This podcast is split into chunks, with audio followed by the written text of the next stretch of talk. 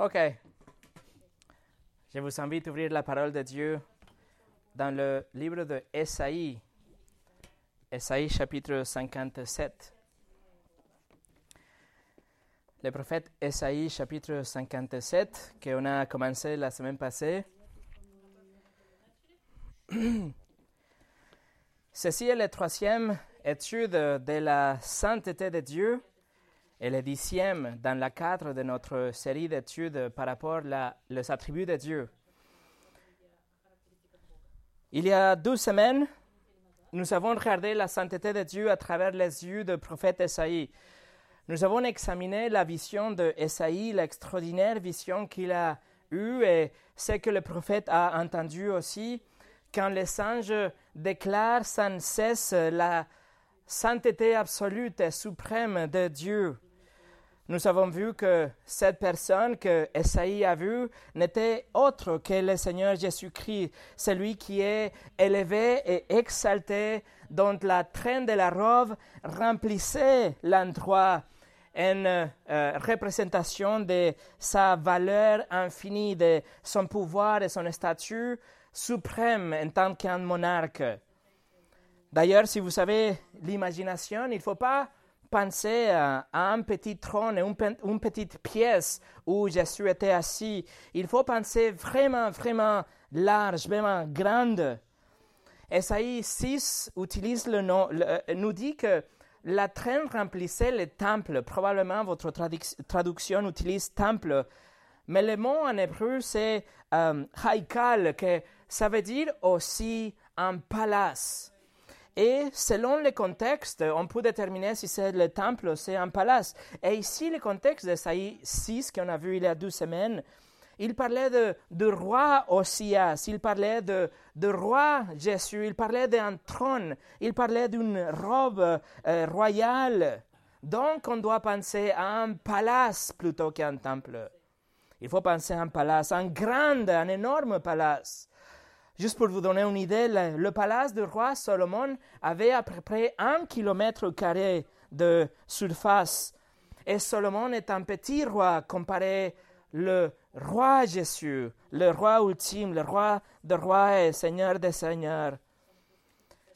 La semaine passée, on a vu que la première réaction immédiate qu'on doit avoir vers la sainteté de Dieu, vers la triple sainteté euh, euh, exprimé par les anges, c'est la crainte de l'Éternel. Pourquoi? Parce que la triple sainteté qu'on voit de Dieu expose le trou noir du péché dans lequel nous sommes. La euh, lumière rayonnante de la sainteté de Dieu expose l'obscurité effrayante qui habite dans notre cœur et dans notre nature. Sa loi parfaite ouvre notre casier judiciaire devant le juge de l'univers. La lumière de Dieu, la perfection de Dieu expose notre justice propre, notre attitude pharisaïque. Nous montre que sommes impuissantes de nous approcher de Dieu par nos propres œuvres. expose aussi notre confiance en soi. Parfois, on fait confiance en nous-mêmes mais cette confiance est démolie une fois qu'on comprend la sainteté de Dieu. Et donc, la sainteté de Dieu nous fait avoir une crainte de l'éternel, une crainte sainte et produite de Dieu. Bien plus que la révérence, mais une vraie, une véritable crainte. D'ailleurs, il ne faut pas tomber dans l'erreur, mes amis. Il ne faut pas croire que parce que nous sommes déjà des chrétiens, parce que nous sommes déjà sauvés, nous sommes pardonnés de nos péchés, on ne doit pas avoir la crainte de l'Éternel, non. Mais notre statut en tant que pardonné ne, rend pas Dieu moins saint que ce qu'il est. Souvenez-vous de Séraphin, souvenez-vous de ces anges de chapitre 6 il s'était parfait, il n'avait pas de péché en eux, il n'avait pas de culpabilité, aucune honte. Il avait une perfection, euh, un communion parfaite avec Dieu. Il vivait à jamais dans la présence de Dieu. Mais quand même, il avait une, non seulement une fascination et une révérence de Dieu, mais il avait une crainte de Dieu, de la sainteté de Dieu. Et comme on a lu il y a quelques moments juste avant le culte, Jérémie 32 nous dit que la crainte de l'Éternel, c'est même un cadeau qu'il nous donne en tant que chrétien, en tant qu'aîné de nouveau. La crainte de l'Éternel est tellement importante qu'elle est utilisée, la phrase est utilisée 16 fois dans le livre de Proverbes et nous donne de nombreux avantages indispensables dans notre vie, tels que euh, trouver de la sagesse, détester le mal, avoir une vie plus large ou plus longue, être satisfait avec tout ce qu'on a, avoir de l'honneur, avoir de la sécurité. Tous les avantages de la crainte de l'Éternel sont listés dans le livre des Proverbes, ainsi que les choses que on a si on n'a pas la crainte de l'Éternel. Par exemple, nous sommes attirés par le mal. Nous sommes séduits par notre chair. Nous sommes séduits par le monde. Nous sommes éloignés de Dieu si on n'a pas la crainte, la crainte de Dieu et on finit par être détruit. Alors, absolument oui, on a besoin de la crainte de l'Éternel devant nos yeux, qui commence avec une compréhension, une reconnaissance de la sainteté de Dieu. Alors la sainteté de Dieu nous conduit à une sainte crainte. Mais Dieu, comme on va voir aujourd'hui, Dieu ne nous laisse pas dans ce sentiment de peur. De là, il va nous conduire à un amour pour lui et une louange pour lui qui après va nous amener aussi à notre propre sanctification. Donc aujourd'hui, nous allons voir deux autres réponses immédiates à la sainteté de Dieu, dont la louange et notre sanctification. Mais avant de commencer, on va prier. Seigneur, aujourd'hui qu'on va contempler encore une fois ta sainteté, je te demande que tu nous accordes, que tu nous donnes cette dose de crainte que puisse nous amener à une louange de toi, une reconnaissance, appréciation de ton amour et ta grâce, et que de là, on puisse aller plus loin à chercher notre propre sanctification pour te honorer et te obéir. Seigneur, utilise la prédication de ta parole pour la sanctification de ton peuple, de ton Église. Au nom de Jésus. Amen. Alors, le, message aujourd'hui s'appelle euh, La sainteté de Dieu notre réponse immédiate, euh, partie du deuxième partie. La semaine passée, on a vu le chapitre 57 d'Esaïe. On a vu la première partie de verset 1 jusqu'au verset 14, jusqu'au verset 15, pardon. Aujourd'hui, on va reprendre le verset 15 et on va aller jusqu'à la fin du chapitre, mais on ne va pas aller verset par verset comme on le fait d'habitude. On va juste aller chercher des aspects par rapport à la réponse immédiate à la sainteté de Dieu. Alors on va lire ensemble Esaïe 57 à partir du verset 15 jusqu'au 21. Dieu dit, en effet, voici ce que dit le Très-Haut, celui dont l'habitation est éternelle et le nom saint. J'habite dans les hauteurs et la sainteté, mais je suis aussi avec l'homme brisé et abattu, afin de redonner vie à l'esprit abattu, afin de redonner vie au cœur brisé non, je ne veux pas lancer éternellement des accusations. Je ne veux pas m'irriter indéfiniment, car il est trop faible devant moi l'esprit, le souffle des êtres que j'ai moi-même fait. C'est à cause de ces profits criminels que je me suis irrité et que je l'ai frappé. Je me suis caché dans mon indignation et, et le rebelle a suivi les chemins que lui indiquait son cœur. J'ai vu sa conduite, mais je le guérirai je le euh, guiderai, je lui assurerai une pleine consolation, à lui à ceux et à ceux qui sont en deuil à cause de lui. Je ferai naître la louange sur leurs lèvres. Je donnerai la paix, oui, la paix à celui qui est loin et à celui qui est près, dit l'Éternel, et je le guérirai. Quant aux méchants, ils seront pareils à la mer agitée, qui ne peut pas se calmer, dont l'eau soulève la vase et la saleté. Il n'y a pas de paix pour les méchants, dit mon Dieu. Nous allons voir trois parties aujourd'hui. Nous allons voir la sainteté que nous adorons. Numéro deux, la sainteté que nous imitons. Et numéro 3, la sainteté que nous oublions. On commence avec la sainteté que nous adorons. Après que Dieu a rappelé le peuple d'Israël de sa sainteté, regardez encore une fois ce qu'il déclare à travers le prophète Esaïe dans le euh, verset 15. En effet, voici ce que dit le Très-Haut.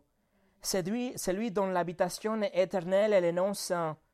J'habite dans les hauteurs et la sainteté, mais j'ai aussi, je suis aussi avec l'homme brisé avec tout, afin de redonner vie à l'esprit abattu, afin de redonner vie au cœur brisé.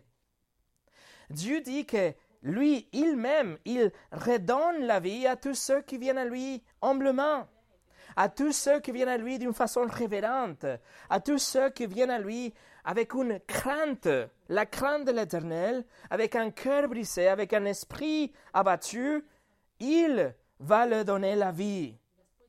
Autrement, vous, vous venez par terre et Dieu, il vous soulève. Et à cause de cet acte de bonté, notre deuxième réponse immédiate à la sainteté de Dieu est la louange. C'est-à-dire que la crainte de l'Éternel est notre première réponse, mais on ne reste pas là. Après, on va à la louange.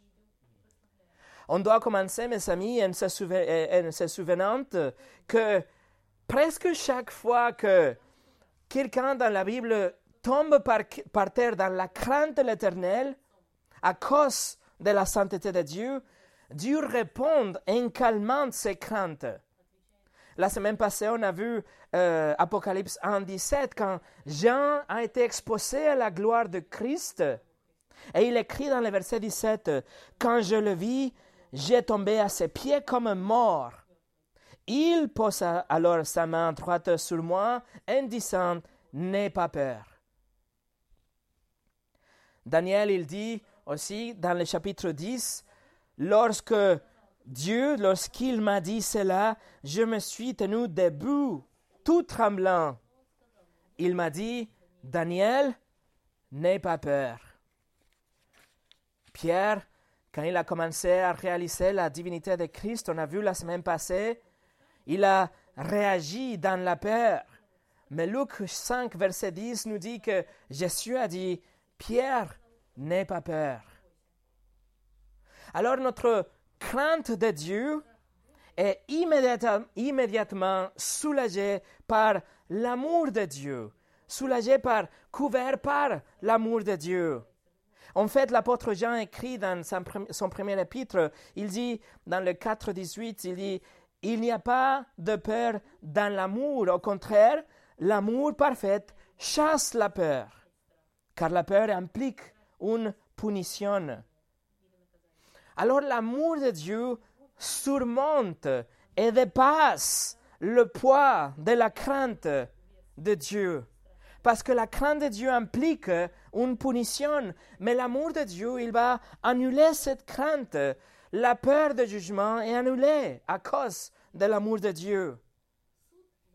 La crainte instantanément fait de la place à l'amour et au réconfort de Dieu et ça, c'est en fait l'essence de la repentance, l'essence de la vraie repentance. Parce que quand on est exposé à notre propre péché, quand on voit la gravité de notre péché, quand nous comprenons combien de offensive est notre péché envers Dieu, envers un Dieu qui est trois fois saint, quand on comprend qu'il est tellement saint et tellement juste qu'il doit nous punir, alors on a peur. Et donc, dans la crainte, nous nous détournons de nos péchés. Et le Saint-Esprit produit en nous un changement de cœur que même si on pense à ces péchés qu'on faisait avant, on a l'envie même de vomir. Et dans ces changements de pensée, il y a un changement aussi d'attitude, un, un changement de point de vue, où même nos actions ils vont changer. Donc la crainte de l'Éternel fait place à l'amour de Dieu pour la sainteté de Dieu. notre amour pour la sainteté de Dieu. Que même s'il a le droit et le pouvoir et il doit nous punir, il doit nous consommer, il nous pardonne et il nous purifie et il nous adopte et il nous embrasse. Son amour, sa miséricorde et sa grâce sont des raisons plus que suffisantes pour que nous l'adorions. Regardez le verset 16. Esaïe dit, Dieu dit à travers Esaïe, non, je ne veux pas lancer éternellement des accusations, je ne veux pas m'irriter indéfiniment, car il est trop faible devant moi l'esprit, le souffle des êtres que j'ai moi-même fait. Après la sévère condamnation qu'on a lue la dernière, la, dernière fois, les premiers 14 versets qui condamnaient l'idolâtrie d'Israël, Dieu le euh, rappelle de sa sainteté dans les 15 et tout de suite dans le verset 16, il promet la guérison. Et il promet de la direction, du réconfort et la grâce et une nouvelle relation avec ses peuples pécheurs. Et en fait, à partir d'ici jusqu'à Esaïe chapitre 66, le thème principal est la restauration d'Israël et la gloire future d'Israël, qui commence avec l'initiative de Dieu. C'est Dieu qui décide de pardonner, c'est Dieu qui décide de guérir et de donner du réconfort à tous ceux qui viennent à lui. Alors, comment pouvons-nous ne pas aimer ce Dieu? Comment pouvons-nous ne pas adorer ce Dieu qui pardonne de sa propre initiative? À travers Christ, nous sommes réconciliés avec Dieu. Notre péché a été, amputé sur la croix de Christ et sa vie parfaite a été amputée en nous. Donc Dieu nous voit comme si on n'avait jamais péché. Et Dieu a puni son Fils pour nos péchés. Dieu a satisfait sa propre justice avec la vie, la mort et la résurrection de Christ, et il nous donne le salut, nous donne le pardon des péchés lorsqu'on répond par la repentance et par la foi en Christ seul. Et ensuite, notre inimité qu'on avait avec Dieu devient la relation la plus intime. Et nous l'aimons. Et il nous aime d'une façon réelle. Jean a écrit dans sa première épître, chapitre 4, verset 19, il écrit Quant à nous, nous l'aimons parce qu'il nous a aimés le premier. Dieu prend l'initiative, il nous aime en première, et parce qu'il nous aime en première, nous l'aimons en retour. Il nous permet, parce qu'il nous aime, écoutez, parce qu'il nous aime, il nous permet de avoir cette perception, de voir cet aperçu de sa sainteté, pour qu'on ait une crainte de lui. C'est-à-dire que grâce à son amour, on a la crainte de l'Éternel. Et grâce à qu'on a la crainte de l'Éternel, il nous lave de toutes ses peurs, de toutes ses craintes. Et c'est inévitable de l'aimer en retour. Et sa sainteté devient l'objet de notre louange et de notre adoration. En tant que croyante, nous aimons sa sainteté. Nous chantons de la sainteté de Dieu. Elle est précieuse pour nous. Et l'amour de Dieu, l'amour de Dieu pour nous et notre amour en réponse pour lui engloute complètement, quelle que soit la peur qui reste. L'amour de Dieu pour nous et notre amour pour lui, pour lui va couvrir toute la crainte de l'éternel. Mais quand même, la crainte est là. La crainte reste pour toujours dans le cœur d'un chrétien, mais il est enveloppé par l'amour de Dieu. Alors, la sainteté même qui fait craindre et trembler un pécheur devient l'objet même de son louange une fois qu'il vient à Christ. Vous vous souvenez de Moïse, la dernière fois on a vu, Moïse n'a pas pu voir le visage de Dieu parce qu'il aurait pu mourir de, à cause de la sainteté de Dieu. Et le peuple d'Israël avait peur de la brillance du visage de Moïse après qu'il ait exposé à la gloire de Dieu. Et pourtant, ce que le croyant en aimerait le plus, c'est de voir le visage de Dieu. Ce qu'on décide avec notre, tout notre cœur est de un jour voir le visage glorieux de Dieu dans toute sa gloire, non voilé, non diminué, non filtré, mais voir Dieu pleinement, n'est-ce pas? La sainteté de Dieu devient quelque chose qui nous attire à Dieu. Nous voulons voir sa gloire. Nous voulons voir sa sainteté face à face. Nous voudrons voir Dieu sans aucun filtre, sans aucune voile. Et sa sainteté donc devient la raison euh, euh, plus importante pour laquelle il mérite notre louange et pour laquelle nous le donnons notre, notre louange.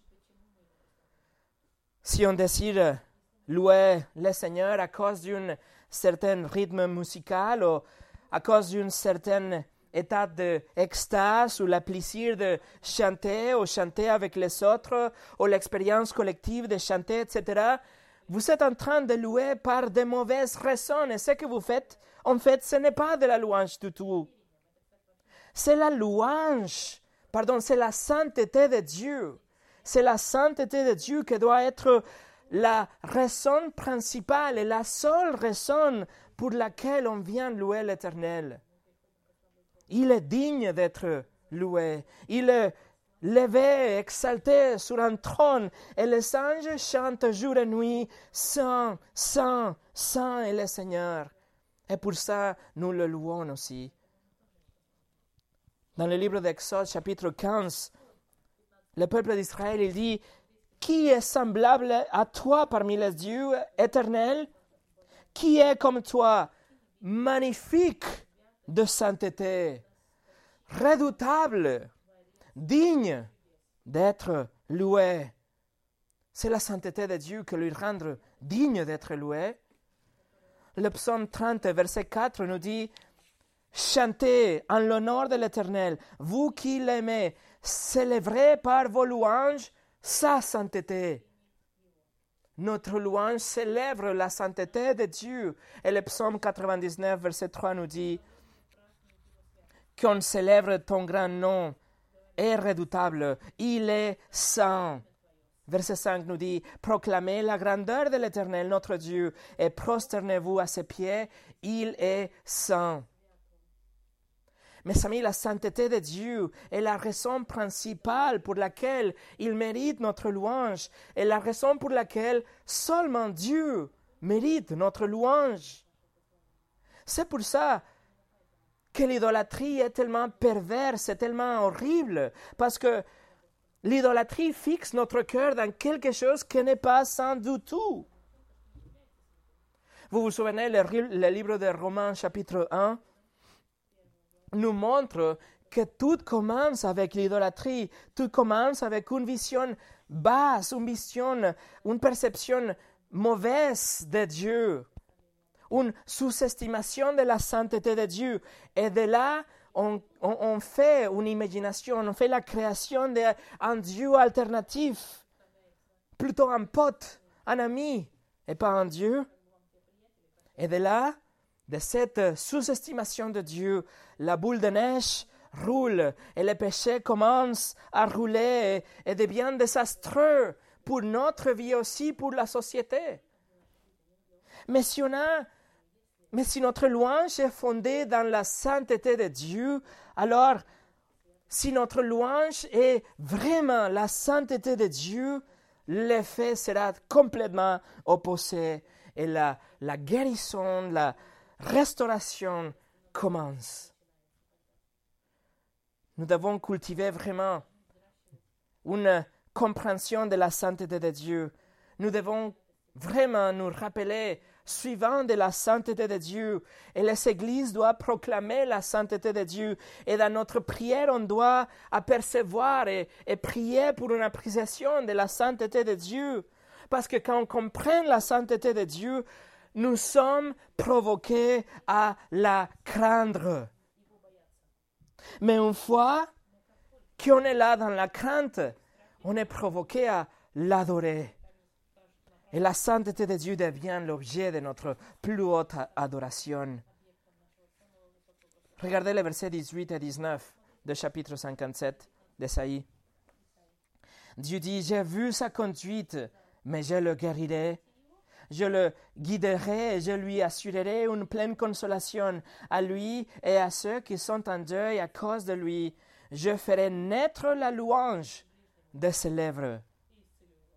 Vous voyez comme la louange, c'est une conséquence de cette perception de la sainteté, l'amour de Dieu, la louange de leurs lèvres. La, euh, la traduction en français, c'est la fruit de ses lèvres, mais en fait, il parle vraiment de la, louange comme une, comme une conséquence de ce nouveau cœur qu'on a en tant que chrétien.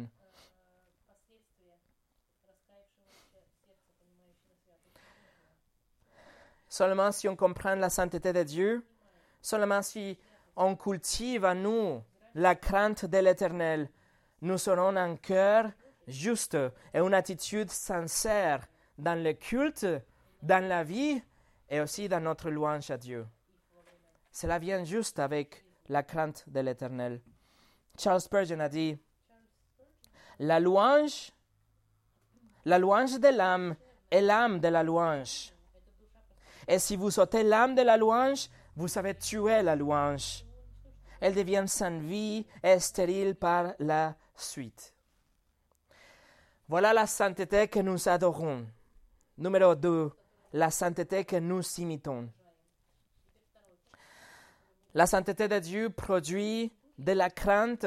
La crainte produit en nous de l'amour, de la louange pour Dieu et cet amour pour Dieu commence à nous transformer.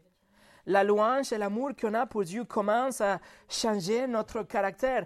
On commence à devenir saint. On devient saint dans le sens qu'on devient séparé du péché.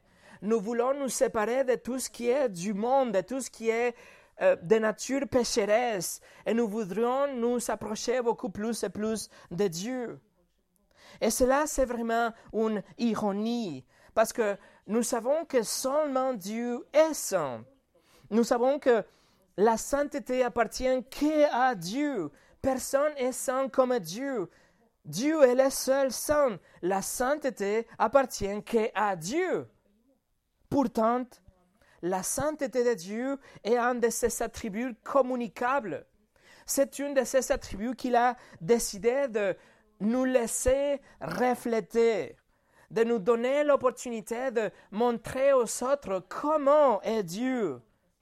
Et il, nous, il veut que nous nous efforçons à imiter la sainteté de Dieu, la séparation du péché, la perfection morale, etc. Nous voulons imiter la sainteté de Dieu, mais aussi nous sommes toujours commandés dans la Bible à poursuivre la sainteté dans notre vie. Par exemple, le livre de Deutéronome chapitre 14 nous dit, En effet, tu es un peuple saint pour l'Éternel, ton Dieu, et l'Éternel, euh, et l'Éternel ton Dieu t'a choisi pour que toi, toi, tu sois un peuple que lui appartient parmi tous les peuples qui sont sur la surface de la terre. Tu es un peuple saint pour l'Éternel. Lévitique 11, 44. En effet, je suis l'Éternel votre Dieu. Vous vous consacrerez et vous serez saints, car je suis saint. Vous ne vous rendrez pas impurs par tous ces reptiles qui rampent sur la terre. En effet, je suis l'Éternel qui vous a fait sortir de l'Égypte pour être votre Dieu, et vous serez saints, car je suis saint. Pierre, dans son premier épître, aussi, il cite ces passages de Lévitique. Il écrit en Pierre 1, 15, Au contraire, puisque celui que vous appelez est saint, vous aussi soyez saints dans toute votre conduite. En effet, il est écrit, vous serez saints car moi je suis saint. Et Paul écrit dans 1 Thessaloniciens aussi, euh, euh, chapitre 4, verset 7, En effet, Dieu ne nous a pas appelés à l'impureté, mais à la consacration. Et le grec pour ce mot, c'est agiasmos, que c'est le même mot pour sanctification. Donc, Dieu nous a appelés pour la sanctification, à la sanctification. La sanctification est notre travail, est quelque chose qu'on doit poursuivre. On doit être différent, on doit être séparé, on doit être mis à part du péché, on doit avoir un cœur qui est pur, on doit être saint pour le Seigneur. Esaïe 57, notre texte, le verset 13 qu'on a lu la dernière fois, dit, la deuxième partie du verset 13 dit, En revanche, celui qui cherche refuge en moi héritera du pays et prendra possession de ma montagne sainte. Tous ceux qui viennent à lui prendront possession ou hériteront la montagne sainte, mais pour ça, on doit être saint nous-mêmes notre sanctification nous prépare pour le paradis.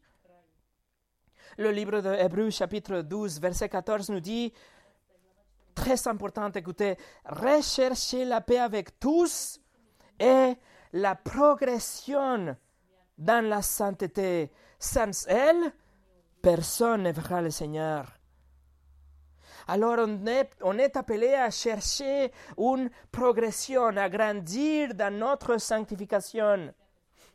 On doit comprendre, mes amis, que ce n'est pas notre sanctification personnelle que nous, nous fait qu'on mérite le paradis. Non, pas du tout. Mais c'est parce que Dieu nous a déjà donné le paradis que nous sommes rendus aptes pour le paradis.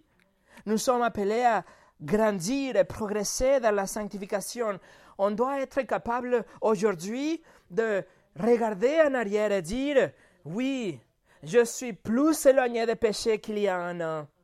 Oui, je suis plus près de Dieu qu'il y a douze ans. Oui, j'aime la Bible aujourd'hui plus qu'il y a un mois. Ce n'est pas notre sainteté personnelle qui nous sauve, on le sait. C'est le mérite de Christ c'est la perfection de Christ et l'échange de notre péché pour sa pureté, pour sa perfection. Ça, c'est le seul moyen d'être sauvé. Et parce qu'on a, parce qu'on est sauvé, parce qu'on est déjà justifié, notre désir maintenant est de refléter la sainteté de Dieu. Je veux que ma vie soit un témoignage pour les autres. Je veux que ma vie soit caractérisé par la sainteté.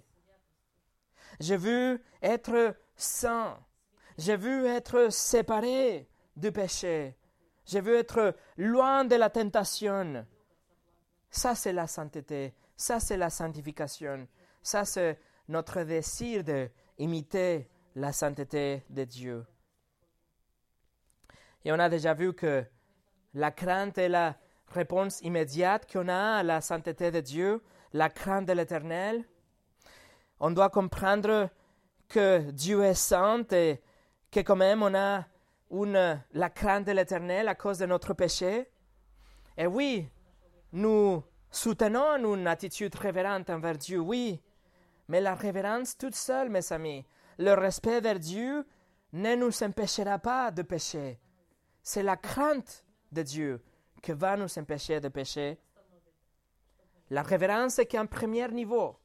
La révérence est la première couche, mais c'est la crainte de l'Éternel qui va vraiment nous faire grandir dans la sanctification. La crainte de l'Éternel va nous amener à faire de bons choix, à être sages dans notre choix. La crainte de l'Éternel joue un rôle majeur dans notre sanctification la crainte de l'Éternel gardera un homme loin de la pornographie. La crainte de l'Éternel gardera, une femme loin d'une clinique d'avortement. La crainte de l'Éternel gardera un enfant loin de la convoitise et, et loin du mensonge. C'est la crainte de l'Éternel qui va garder un associé loin de trahir son partenaire. C'est la crainte de l'Éternel qui va garder un couple loin de l'adultère et un employeur loin de cacher son revenu, etc. On l'a lu avant le culte, Jérémie 32. C'est un cadeau et la crainte de l'Éternel, c'est un cadeau qu'il nous donne. Et Dieu dit pour que, euh, pour que ne vous éloignez pas de moi, pour que ne vous détournez pas de moi, je vous donne la crainte de l'Éternel. Alors la crainte de Dieu est quelque chose de sain, est quelque chose de bénéfique. C'est quelque chose qui est instruit dans la Bible. Et le plus qu'on va grandir dans la connaissance de Dieu, le plus qu'on va avoir la crainte de Dieu. Le plus qu'on va avoir la crainte de Dieu, plus on va avoir l'amour pour Dieu et une louange sincère et un désir profond de l'obéir et un désir de nous séparer de tout ce qui est péché et du monde. Autrement dit, si vous n'avez pas la crainte de l'Éternel, vous êtes loin de connaître Dieu. Vous êtes loin d'avoir une louange sincère et vous êtes loin d'une vraie sanctification dans votre vie. Tout commence avec la crainte de Dieu. Mes amis, priez vraiment pour une bonne dose quotidienne de la crainte de Dieu. Et votre vie chrétienne, votre parcours chrétien sera radicalement changé. Jésus nous dit aussi que c'est la parole de Dieu qui nous sanctifie. C'est la connaissance de la parole de Dieu, le caractère de Dieu qui nous montre qu'il est saint et qu'on a besoin de, de Saint-Esprit pour nous guider, pour, nous, pour effacer les péchés dans notre vie et nous aider à résister à la tentation, etc. Mais tout commence, encore une fois, par la sainteté de Dieu, par la crainte de l'Éternel. Et, et puis, tout s'enchaîne. Tout s'enchaîne. La louange et la sanctification. En fait, le, ceux qui adorent quelque chose, les adorateurs, ils deviennent comme l'objet de leur adoration. Quelqu'un qui adore l'argent, par exemple, il va devenir quelqu'un de matérialiste. Quelqu'un qui adore la célébrité va devenir quelqu'un de orgueilleux et quelqu'un d'égoïste. Quelqu'un qui adore les sports, il deviendra quelqu'un qui est saturé que par les sports et sa vie tourne autour de ce sport, quelqu'un qui adore ses enfants, sa famille, par-dessous de Dieu, devient quelqu'un qui n'est pas dans le cœur ou en accordance avec la volonté de Dieu, quelqu'un qui n'est pas connecté vraiment avec les instructions de Dieu, quelqu'un qui adore sa propre vie ou sa propre attitude à lui, devient quelqu'un qui est un pharisien, quelqu'un qui fait confiance à sa bonté, à ses propres bonnes œuvres, à ses actions. On devient comme ceux qu'on adore. Le psaume 115, verset 4 nous dit Leur idole, ce n'est que de l'argent et de l'or. Elles sont faites par la main des hommes. Elles sont une bouche, mais ne parlent pas. Elles sont des yeux, mais ne voient pas. Elles sont des oreilles, mais n'entendent pas. Elles sont une nez, mais ne sentent pas. Elles sont des mains, mais ne touchent pas. Elles et des pieds, mais ne marchent pas. Leur gossier ne produit aucun son. Ils leur ressemblent. Ceux qui les fabriquent, tous ceux qui confient en elles. Si on confie en idole, on devient comme un idole. Mais si on adore le Dieu de la Bible, si on adore le Dieu qui est trois fois saint, alors on va refléter sa sainteté. On va devenir comme lui de plus en plus tant qu'on vit.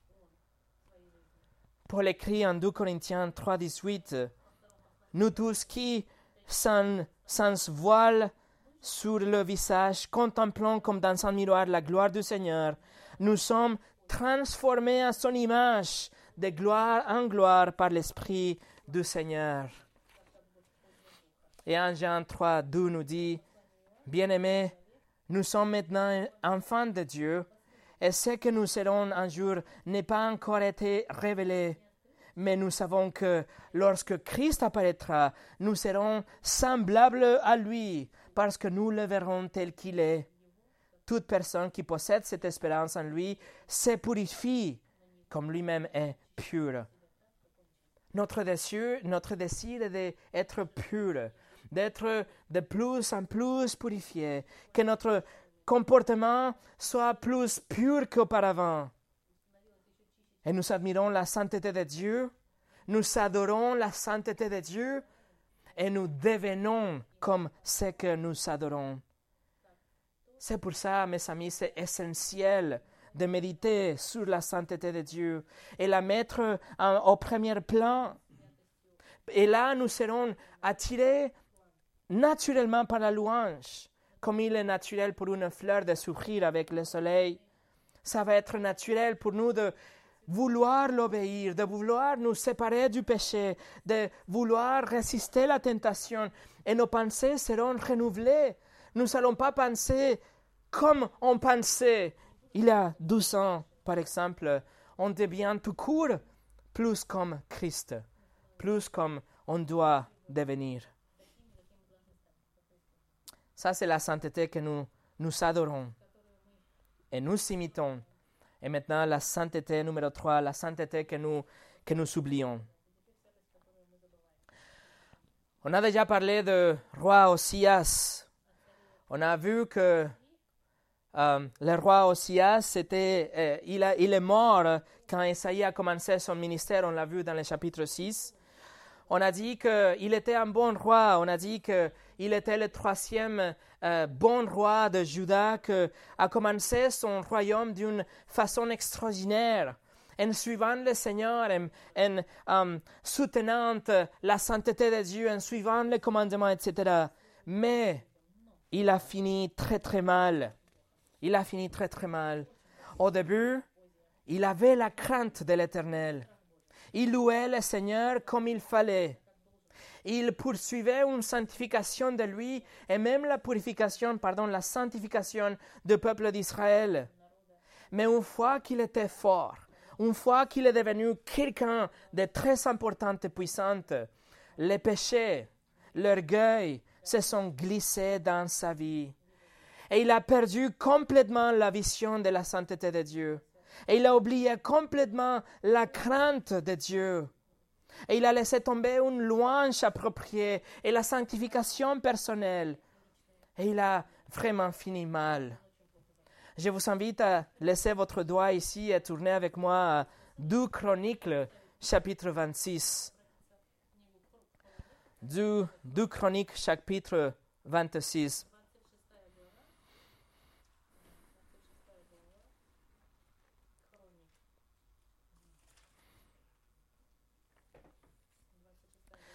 Chronique, Chroniques, chapitre 26, et à partir de verset 16, c'est écrit. Mais lorsqu'il fut son cœur fut si hautain qu'il provoqua sa perte. Il fit preuve d'infidélité envers l'Éternel son Dieu, en pénétrant dans le temple de l'Éternel pour brûler des parfums sur l'autel des parfums. Le prêtre Asaria le suivit avec quatre-vingts prêtres de l'Éternel, des hommes courageux, qui s'opposèrent au roi Osias et lui dirent Tu n'as pas le droit, Osias, d'offrir des parfums à l'Éternel. Ces droits appartiennent aux prêtres, aux descendants d'Aaron, qui ont été consacrés pour les offrir. Sors du sanctuaire, car tu commets un acte d'infidélité, et cela ne tournera pas à ton honneur devant l'Éternel Dieu. L'irritation s'empara d'Osias, qui tenait déjà un essensoir comme il s'irritait contre les prêtres, La lèpre éclata sur son front, sur les yeux des prophètes, dans les maisons de l'Éternel, près de l'autel des parfums. Les prêtres Asaria et tous les prêtres le regardèrent et virent qu'il avait la lèpre au front. Ils le poussèrent principalement dehors, précipitamment dehors, et lui-même s'empressa de, de sortir parce que l'Éternel l'avait frappé. le roi Osias fut lépreux jusqu'au jour de sa mort. Il habitait dans une maison isolée en raison de sa lèpre, car il fut exclu de la maison de l'Éternel.